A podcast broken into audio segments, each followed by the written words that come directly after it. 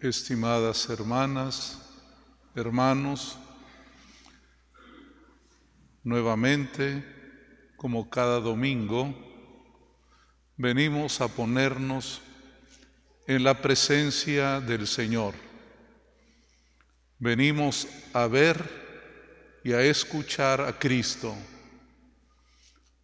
a verlo sacramentalmente en el pan y el vino eucarístico, y escucharlo a través de su palabra, especialmente el Santo Evangelio.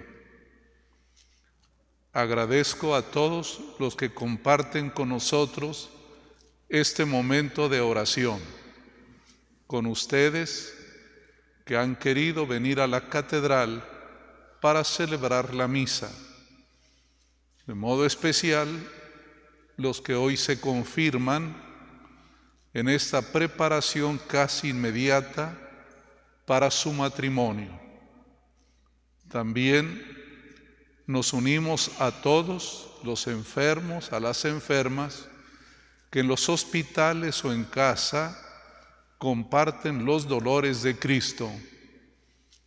Y siempre nuestro pensamiento a todos los que más sufren, de modo especial a los migrantes, y queremos tener en nuestro corazón también a las mujeres y los hombres que están en las cárceles de Nuevo León, de México y del mundo entero. Que tengan todos la paz de Cristo. Hermanas y hermanos, durante esta semana hemos escuchado tristemente que el mundo sigue en guerra, que ha sido invadido Ucrania, que mucha gente sufre el dolor de la guerra, que los más pobres siempre son los que pagan la factura de los abusos de poder Hoy queremos poner nuestra intención aquí en la misa para que ustedes y yo seamos hombres y mujeres en paz. El apóstol Pablo, mirando a Cristo, dice, Él es nuestra paz. Cristo es la paz. No solamente saluda y desea la paz, él mismo es la paz. ¿Y cómo construyó la paz? En la cruz, aceptando cargar con los defectos y los pecados del mundo, sufriendo en la cruz, nos mostró que la paz es siempre un sacrificio personal que siempre cargas contigo los defectos y los problemas de los demás. Llevas contigo la tarea siempre de perdonar. Por eso en la cruz Él dijo, perdónalos, no saben lo que hacen porque así es, hermanas y hermanos. El violento, el agresivo, es irracional, no sabe lo que hace. Alguien dirá, ¿cómo no? Si parece más inteligente. Puede ser que sea astuto, puede ser que tenga intenciones de otra naturaleza pero no lo hace inteligente. El que es inteligente mide las consecuencias de aquello que hace. Por eso dice él, perdónalos, no saben lo que hacen. Hermanas y hermanos, a veces procedemos de esta manera actuamos sin inteligencia, sin razón, dejamos desbordar la pasión, el sentimiento, y no ponemos en orden nuestro interior. Los ciudadanos somos los que les damos a los abusivos del poder el acelerador. Hay violencia porque lo permitimos. Hay agresión porque la favorecemos. Es así como funciona el mundo desgraciadamente. Hoy Jesús en el Evangelio nos pide dos cosas de modo especial. Fijemos cómo está nuestro corazón, porque las violencias, las agresiones brotan del corazón. El que no ama es imposible que sea pacífico. Solo el que ama se detiene ante la violencia. Pero el que no lleva el amor en su corazón, es imposible que pueda estar en paz. Cualquier situación le reactiva la violencia. Por eso dice el Señor, un árbol bueno da frutos buenos, un árbol malo da frutos malos y les pedía a sus discípulos, como a nosotros, corrijan su mirada, sean objetivos, no distorsionen su juicio. Y ponía la comparación de aquel que quiere quitarle la paja al hermano y él lleva una viga en su ojo.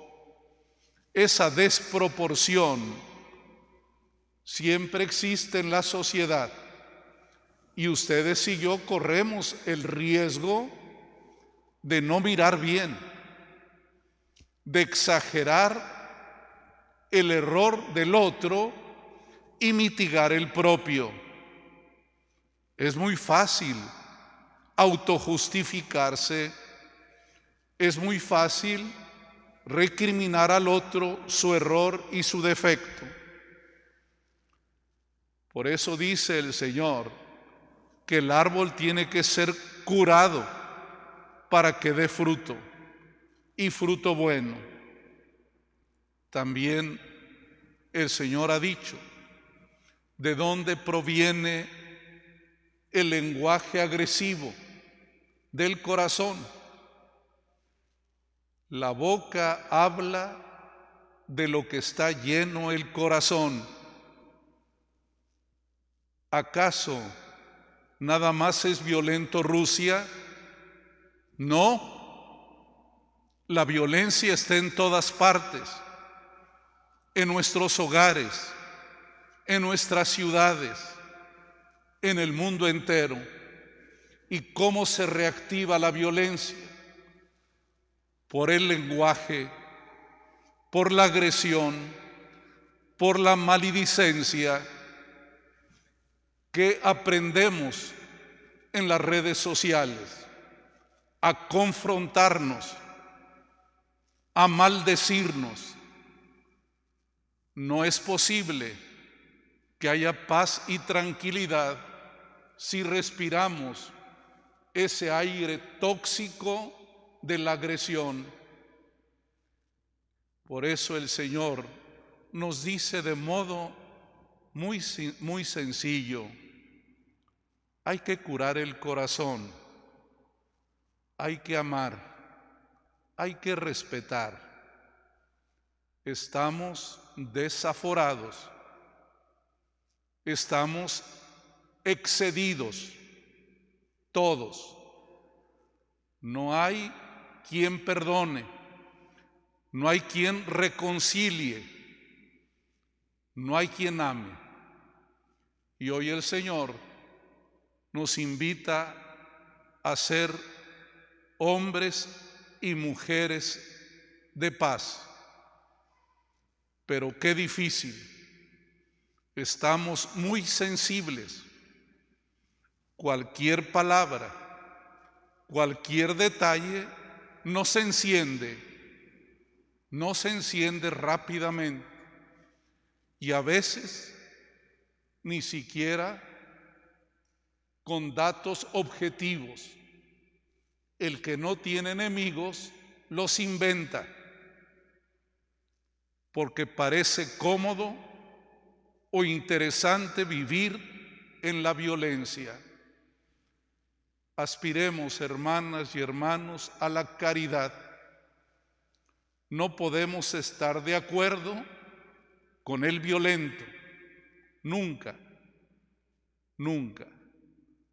No hay razón para la guerra, lo ha dicho el Papa. Nadie tiene razón. Y así tiene que ser la convicción, a pesar de que la historia puede ser leída de un modo o de otro. Me dirán, la historia de la humanidad es la historia de las guerras. Es cierto, el corazón del hombre está cargado de violencia. Siempre hay quien abusa Siempre está el dominador, el imperialista, el que le quiere quitar la libertad a los demás. Pero tenemos que construir un mundo mejor. No sean violentos en el hogar. Perdónense, sean más razonables. Pidamos al Señor para que no haya violencia en nuestra ciudad. El apetito del dinero, el apetito del poder genera violencia. Vamos a pedir mucho, porque nosotros creemos en el poder de la oración y el poder del ayuno. Este miércoles de ceniza, en toda la Iglesia Universal hemos sido invitados por el Papa para orar y ayunar. Alguien podría decir, eso no resuelve el problema, pero hagamos la prueba. ¿Quién tiene más poder?